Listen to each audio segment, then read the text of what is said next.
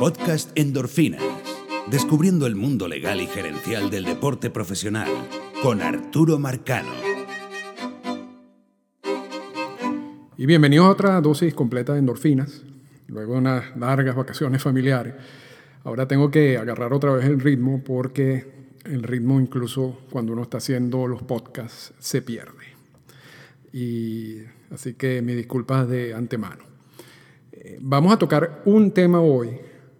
Iba a esperar para el viernes, pero el viernes voy a ver la película, el documental Screwball. Eh, este, todos los años hay un festival internacional de cine en Toronto, eh, reconocido mundialmente y donde se estrenan una gran cantidad de películas y documentales. Este año uno de los documentales que se va a estrenar es este Screwball, que es sobre el caso Biogénesis y Alex Rodríguez. Es el estreno mundial y voy a verlo el viernes a las 9 de la noche. Así que voy a tener un endorfinas particular sobre ese documental, como una especie de, review del documental y qué me pareció. y yo creo que va a ser de interés porque ese es un documental que todavía no va a salir al público quizás en los próximos meses. Eh, así que muy pocas personas mm, lo habrán visto, ¿no? y en eso me voy a incluir yo, y eso va a ocurrir este viernes. Eh, entonces, pensando de que va a haber esa como segunda parte del podcast, yo creo que ese lo, eh, voy a ver el documental el viernes, quizás lo grabe el lunes, el lunes que viene. Pero entonces quería, quiero hacer este podcast un poco más corto sobre un tema solamente en particular. Hay otro tema eh, el tema de Eloy Jiménez y de Vladimir Guerrero Jr., que no lo van a subir en septiembre, que los gerentes generales prefieren tenerlos, eh, no, no, incorporarlos al roster activo, debido a que de esa manera se va a garantizar un año más de servicio de estos jugadores, lo que quiere decir que el año que viene tampoco lo van a, lo van a subir a principio de año, sino van a esperar unas dos o tres semanas, tal como sucedió con Ronald Acuña. Pero ya el caso de Ronald Acuña lo explicamos. Y entonces pueden revisar el podcast de Ronald Acuña, donde analizamos exactamente todo esto de los días de servicio, años de servicio, los años de control, los seis años de control, cuándo se activa, qué pueden hacer los equipos para garantizar un, año adicional de servicio del jugador y que es básicamente la estrategia gerencial que están haciendo todos los equipos.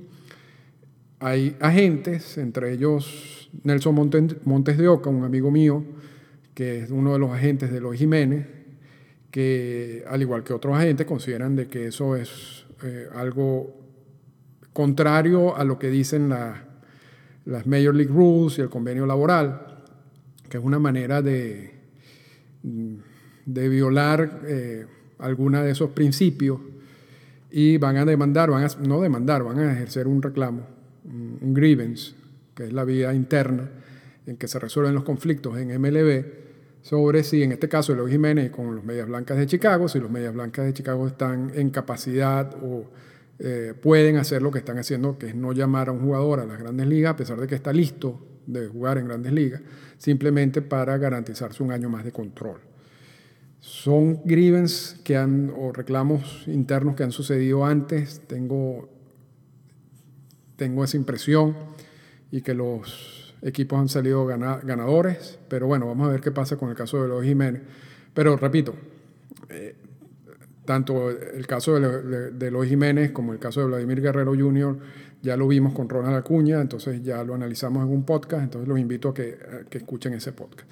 El tema de hoy, además que ese, ese es un tema que está ya ahorita, todos los medios están hablando de él y normalmente tratamos de adelantarnos un poco a los medios de comunicación y a los cronistas y a los analistas.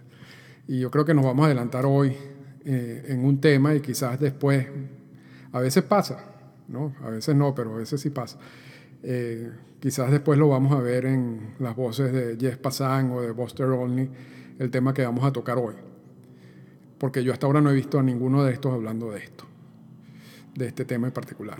Eh, y yo, el título del podcast es La muerte de las ofertas calificadas. Y vamos a primero, las ofertas calificadas las hemos explicado antes, pero vamos a hacer un breve resumen. Cuando se incorpora la, la figura de agente libre en el convenio laboral de 1976, una de las principales preocupaciones de los dueños de equipo es que ellos estaban invirtiendo una cantidad de dinero en algunos jugadores y luego de tenerlo por seis temporadas o por seis años de servicio, que es realmente el, término adecuado, eh, lo iban a perder como agentes libres. Entonces se perdía básicamente esa inversión. Y querían eh, recibir una especie de compensación cuando eso sucediera. O sea, si un equipo firma mi agente libre, ese equipo me debe devolver a mí algo a cambio. No solamente firmar al jugador, sino me tiene que entregar quizás un otro jugador en compensación. Y esto, no, vamos a ir eh, en, detalles, pero a, lo largo del tiempo generó huelga, generó paros laborales, fueron, es un punto importantísimo en las negociaciones de los convenios laborales, porque los dueños de equipos entendieron también de que mientras más restricciones le ponían a los agentes libres, eh, más eh, no, no, y no iban a salir tan perjudicados ellos eh, en el sentido económico.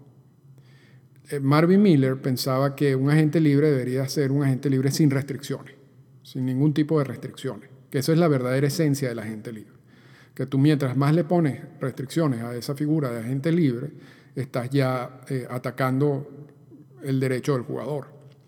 Por eso nunca aceptó ningún tipo de, compensaciones en principio y luego entonces se dio una compensación de, donde el, equipo que firmaba tenía que ofrecer unos jugadores de su roster activos, se podrán imaginar, eh, proteger unos jugadores, dejar otros sin protección, entonces el equipo que perdía, la gente libre, escogía uno de estos jugadores del roster sin protección, luego eso se eliminó, eh, al final la, la la retribución eh, principal fue a través de la vía del draft y, del draft de la regla 4.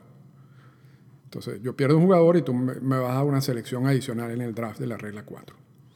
Por mucho tiempo, esas selecciones en el draft no realmente, los equipos no le prestaban mucha atención. las selecciones en el draft empiezan a agarrar como más importancia, con las, si se quiere, con las nuevas gerencias porque forman parte ya de una estrategia de reestructuración. Buscan el draft como una manera de... Eh, el draft y la firma de peloteros internacionales como una manera de, reestructurar las granjas. Mientras más fuerzas tienes en las granjas, eh, está demostrado que en un periodo corto tú vas a obtener un equipo ganador. Y eso está plenamente demostrado. O sea, los equipos que tienen las mejores granjas, granjas en las grandes, en las ligas menores, bueno, los equipos de grandes ligas con mejores granjas, tienden a ser equipos ganadores en, un transcurso de dos o tres años. ¿Y cómo reestructuras esas granjas? A través del draft y a través de la firma de, peloteros internacionales y a través de cambios de jugadores que ya no necesitas por otros jugadores prospectos de ligas menores que van a terminar de fortalecer toda esta área. Entonces, al, entrar en consideración este tema de, la importancia de las escogencias en el draft, eh, entonces se cambió el sistema. y, ahí habíamos saltado ya de, selecciones al draft y entonces eh, empezamos a, calificar a los jugadores, agentes libres como agente libre tipo A y tipo B. Y, entonces si era tipo A la compensación era, una, eh, era más importante, si era de tipo B era menos importante. Y luego entonces empieza y creamos, se crea la oferta calificada. La oferta calificada es de data reciente, es del 2012, el convenio laboral del 2012.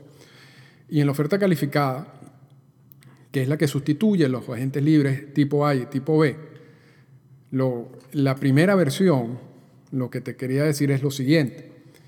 El equipo que tiene el agente libre puede ofrecerle al final de la temporada, siempre que este jugador estuvo todo el año con el equipo, o sea, con un equipo, un jugador que, que se ha cambiado, en su último año de contrato no puede recibir una oferta calificada, como es el caso de Manny Machado. Si estuvo todo el año con el equipo, y estoy hablando ahorita de la versión anterior, la primera versión de ofertas calificadas, el equipo podía ofrecerle un contrato de un año por el promedio de los 125 mejores contratos de las grandes ligas. Y el jugador podía aceptar la oferta calificada y quedarse con ese equipo por ese contrato de un solo año. O podía rechazarla. Si la rechazaba, y firmaba con otro equipo, este otro equipo tendría que ceder su primera selección en el draft como compensación, a menos que fuera la primera 10 selecciones en el draft que estaban protegidos, entonces en ese caso sería la segunda. Es decir, que el equipo que perdía, la gente libre, recibía como compensación una selección altísima en el draft por ese jugador, que es muy importante, si se pone a ver. Esa esa pena o esa sanción de una escogencia tan alta en el draft, realmente lo que hizo es que muchos de estos jugadores a los cuales rechazaban la oferta calificada no conseguían equipos con quien firmar. Porque estos equipos, repito, valoran, valoraban y siguen valorando mucho estas escogencias altas en el draft. Entonces era como una, básicamente como casi una maldición que tú le ofrecieras una oferta calificada a un jugador, la rechazara, porque después iba al mercado eh, con un peso encima, un peso innecesario encima. No era un agente libre normal y corriente, es un, agente libre que llevaba una sanción debajo del brazo. Y que realmente eso es injusto para la gente libre. Luego que pasó seis años de servicio en un equipo, que tú salgas y no seas un verdadero agente libre. Y ese era el miedo exactamente que tenía Marvin Miller. La última versión de la oferta calificada cambió algunas cosas. Y vamos a decir que eh, los promedios de los 125 mejores contratos estuvo, creo que la primera oferta calificada fue alrededor de los 13 millones y ya estamos por casi los 15, 16 millones. Eso por un año. Y lo otro que quiero decir es que básicamente de las primeras ofertas calificadas, el 99% fueron rechazadas por los jugadores. O sea, ningún jugador aceptó, casi ningún jugador había aceptado las ofertas calificadas hasta hace poco. Lo que quiere decir que las ofertas calificadas no estaban funcionando. O sea, los jugadores no, no, les, no les parecía atractiva. ¿Por qué no les parecía atractivo y preferían salir al mercado con esa sanción bajo el brazo? Porque normalmente muchos de estos jugadores ya salen como agente libre a una edad en lo que, están buscando es un contrato garantizado de más de un año. Ellos pasan seis años de, en los seis años de control. Eh, esos son contratos año tras año, a menos que haya una extensión de esos contratos. Pero vamos a, vamos a hablar de un jugador normal y corriente que nunca firmó una extensión. Esos contratos son año tras año. O sea, son seis años. O sea, ahí no hay una relación a largo plazo garantizada. Entonces, cuando ya tú sales como agente libre, y vamos a suponer que tú subiste a las grandes ligas a los 24 años, entonces vas a tener 30 años. Tú quieres garantizarte un dinero más a largo plazo y no solamente un año. Entonces prefieren rechazar 13 millones, 14 millones, 15 millones por un año y buscar quizás un contrato de 30, 40 millones de dólares por tres años. Entonces garantizas ya ese dinero. Por eso es que preferían salir con esa sanción bajo el brazo.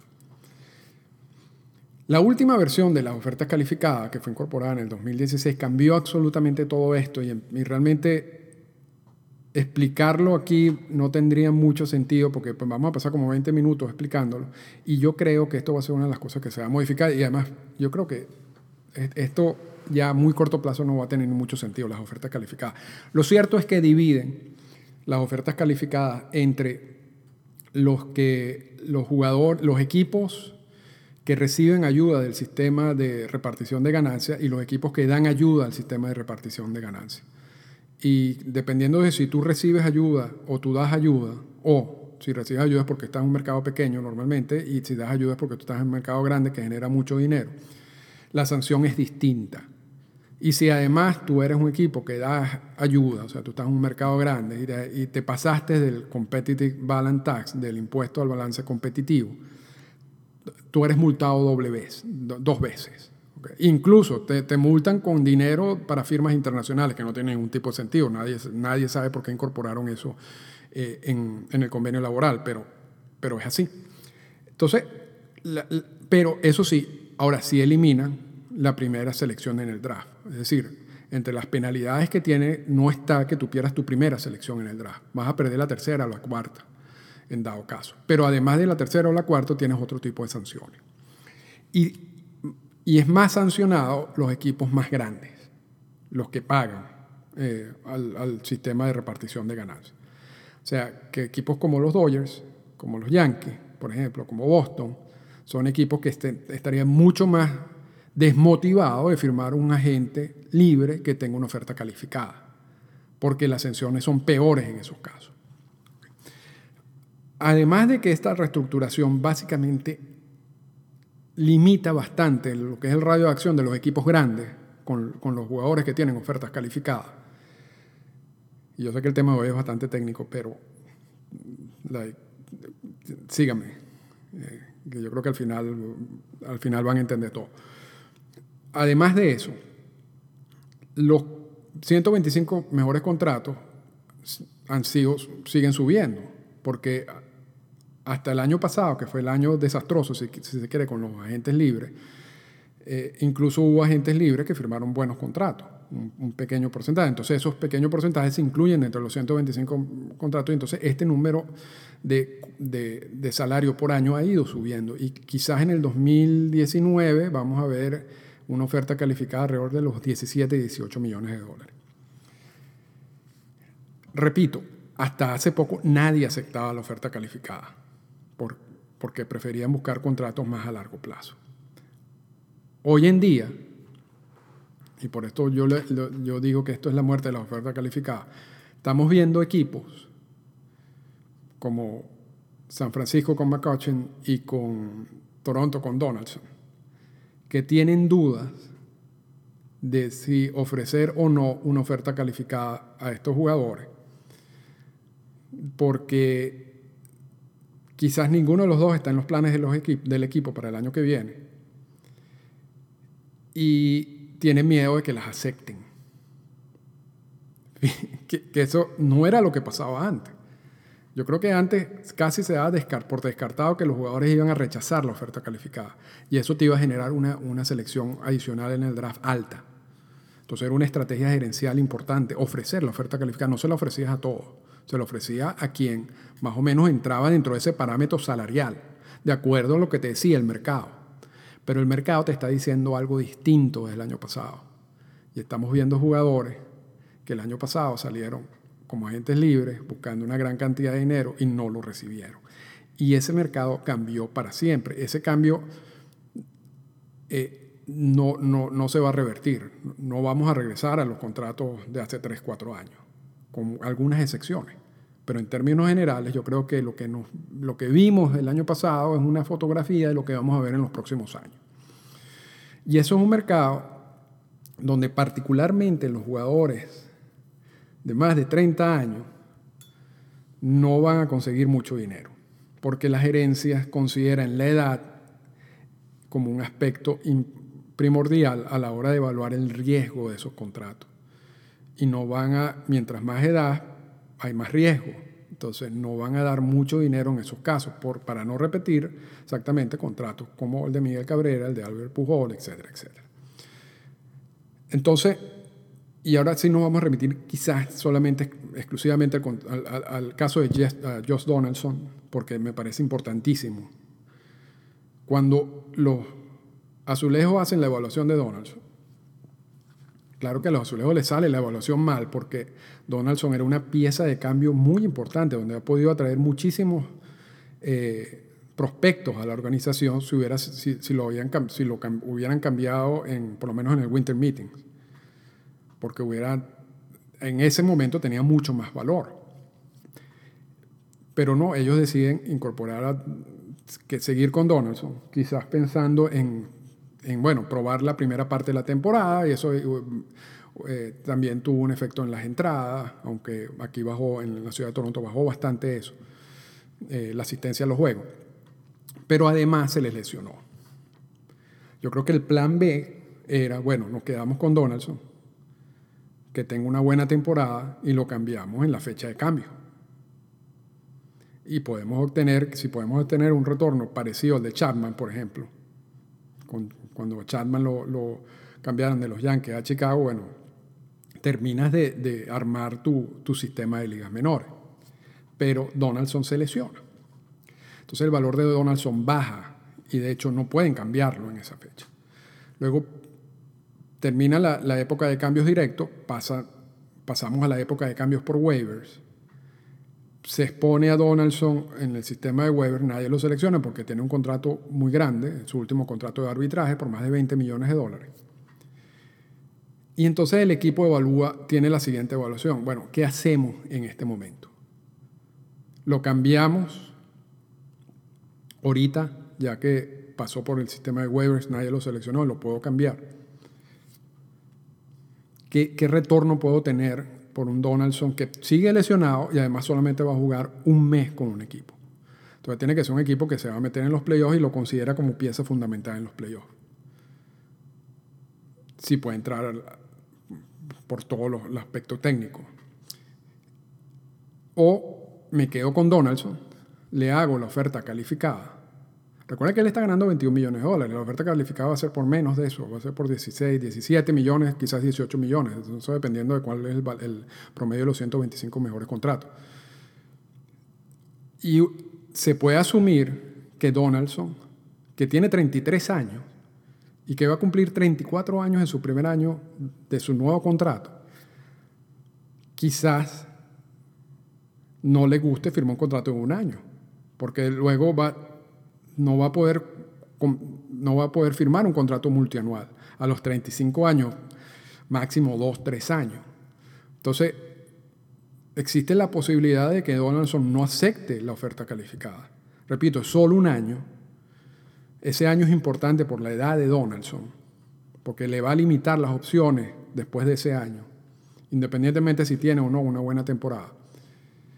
Y también es por puede ser por 3, 4 millones de dólares menos de lo que está ganando este año. Entonces, hay, habían argumentos en mesa que tú puedes decir, quizás Donaldson hubiera rechazado la oferta calificada, pero el equipo consideró, para evitar ese riesgo, porque ya lo consideran como un riesgo, porque Donaldson no está en el plan del equipo el año que viene, dice, yo voy a salir de esto, no me voy a... Tengo que, tendrían que hacerle la oferta calificada, sería absurdo no, no, no hacérsela, porque hay otras cantidades de agentes libres que tienen los azulejos de Toronto que no tienen esa, esa disyuntiva, porque cuando sean agentes libres no le van a ofrecer la oferta calificada, pero en el caso de Donaldson tendrían que ofrecerla. Entonces, para quitarse ese, ese peso de encima y evitar el riesgo de que Donaldson lo aceptara, aceptara la oferta calificada, decidieron cambiarlo por un prospecto que va a ser nombrado luego y que según Ross Atkins es un prospecto importante de los indios de Cleveland.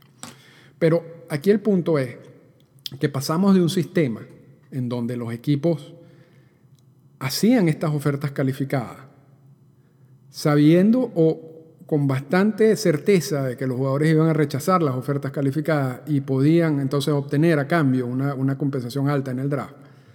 Ahora a un sistema donde los equipos van a tener, tienen miedo de hacer la oferta calificada, porque como ha cambiado el mercado tanto, un, un contrato de un año por 17, 18 millones de dólares es muy bueno. Es muy atractivo para el jugador que recibe esa oferta calificada, aunque sea por un año. Claro, en el caso de Donald está el punto de la edad pero en términos generales no es malo eh, en comparación a, los contratos que, que, produjo el mercado de agentes libres el año pasado y que va a producir el mercado de agentes libres de aquí en adelante. Entonces, yo creo que estamos viendo los últimos días de las ofertas calificadas. Quizás Bryce Harper va a recibir una. Manny Machado era uno que hubiera recibido una de Baltimore, pero al cambiarlo ya no puede. Donaldson era uno que hubiera podido recibir una, ya no puede. Yo no veo otro jugador al cual el equipo se vaya a arriesgar a dar una oferta calificada. Porque, repito, es bastante dinero por un año y no, es, no coincide con lo que están dando el mercado. Entonces, me parece interesante porque es una figura poco conocida, la de las ofertas calificadas. Es una figura que, que evolucionó de una manera particular en los primeros años, en los cuales ningún jugador aceptaba la oferta calificada pensando que el mercado le iba a dar más dinero. Y ahora se transformó en los últimos, ah, el último año básicamente, luego de, bueno, se transformó en principio por, la, por la, nueva estructura de la oferta calificada en el convenio laboral del 2016, pero adicionalmente por lo que nos está dando el, lo que nos dio el mercado de agentes libres el año pasado. Yo creo que la combinación de las dos cosas han hecho que, esta, que las ofertas calificadas en este caso sean muy atractivas para los jugadores, es mucho más dinero de lo que puedes obtener como agente libre, increíble, y, y mucho menos atractiva para los equipos. Ya no, ya no vas a recibir una selección tan alta en el draft de hecho, hay equipos en el mercado que, lo, casi los estás excluyendo, los Yankees, Boston, Dodgers, porque la penalidad es mucho peor para, para esos casos. Entonces, al jugador dice, bueno, yo prefiero aceptar la oferta calificada que salir a un mercado donde los tres o cuatro equipos más importantes, los que tienen más dinero, los que pueden gastar más dinero en mí, no, lo van, no, no van a participar. O no van a estar tan motivados en participar. Entonces, se hace atractivo aceptar la oferta calificada para el jugador en este mercado, en este momento. Y, es una transformación de lo que ha pasado con esta figura en los últimos años. Eh, yo no he visto, repito, ningún analista tocando este tema todavía. Yo estoy seguro que será analizado por los Pasan y por los Olney en el futuro, pero indudablemente que estamos viendo las, últimas, ofertas calificadas. Vamos a ver en qué se transforma esto. El, año pasado, en, la discusión del último convenio laboral, se planteó la eliminación de las ofertas calificadas. MLB ofreció la, eliminación de las ofertas calificadas al sindicato a cambio del draft mundial. Y el sindicato dijo que no. Ahora vamos a ver en qué se transforma esto, porque siempre, siempre, con esto cierro, desde que se apareció la figura de agente libre en el convenio laboral, ha habido una compensación, en, algunos casos, no con todos los agentes libres, con los agentes libres más importantes, han generado algún tipo de retorno, de, de compensación al equipo que pierde el agente libre. Y esa compensación ha sufrido varias reencarnaciones. La última reencarnación fue las ofertas calificadas, que las ofertas calificadas reencarnó dos veces. Bueno, se nació en el 2012 y después reencarnó en el 2016 con otra característica. Pero además de esas características, el mercado cambió. Y entonces económicamente tiene más sentido para el jugador ese contrato por un año que lo que tenía en la versión del 2012. Así que con esto los dejo y los invito de nuevo a principios de la semana, el lunes de la semana que viene, donde vamos a hacer un podcast exclusivamente sobre el documental Screwball eh, del caso Biogénesis y Alex Rodríguez. Esta fue una presentación del podcast Endorfinas. Para comunicarse con nosotros, escríbanos a las siguientes cuentas en Twitter. Arroba Arturo Marcano y arroba Endorfinas Radio.